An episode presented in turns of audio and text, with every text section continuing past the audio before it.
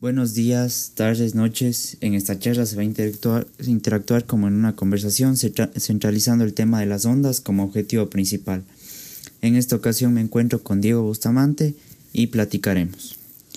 Diego, ¿tú sabes lo que son las ondas? Bueno, para empezar, eh, tengo algo de conocimiento acerca de este tema, eh, las ondas.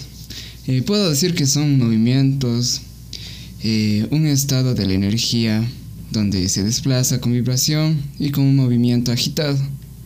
Oye, ¿y sabes alguna curiosidad acerca de este tema? Eh, bueno, también puedo decir que las ondas se miden mediante una frecuencia y una amplitud. Mm, pero cuéntame, ¿qué es eso de frecuencia y amplitud?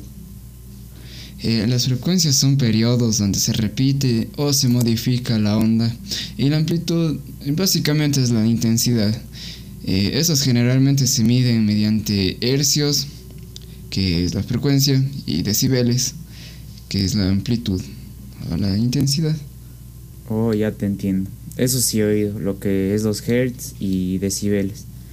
Lo que sé es que los hertz son una unidad de medida, la cual es una onda por segundo, y decibeles son igualmente una unidad que se usa para expresar la relación entre presión sonora y potencia, más o menos.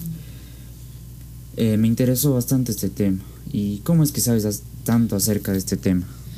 Eh, a ver, eh, a, mí me a mí me interesa, me encanta actualizar, masterizar audios.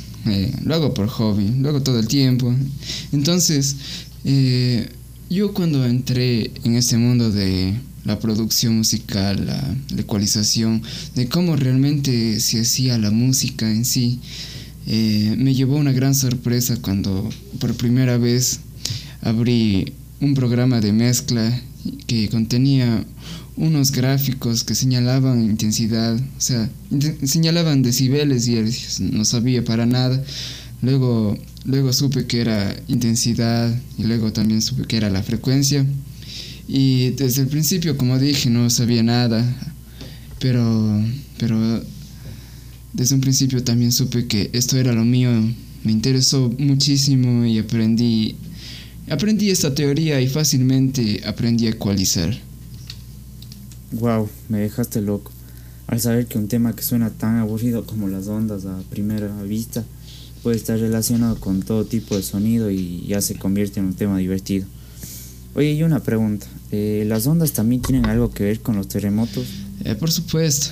Eh, los terremotos son movimientos eh, de la energía eh, cuando se agita. Por lo tanto, en los terremotos, claro que hay ondas. Sin embargo, estas ondas llevan una frecuencia tan baja, tanto así que los humanos no la pueden escuchar. pero ¿a qué me refiero con frecuencia baja? Pues la frecuencia eh, tiene una característica y es que entre más hercios exista, más agudo será el sonido, pero entre menos hercios tenga, más grave se escuchará. Gracias, en este corto tiempo que te escucho he aprendido un montón. Gracias igualmente por explicarme y espero volver a platicar contigo sobre otro tema. Igualmente, ha sido un gusto. Ah, estamos hablando.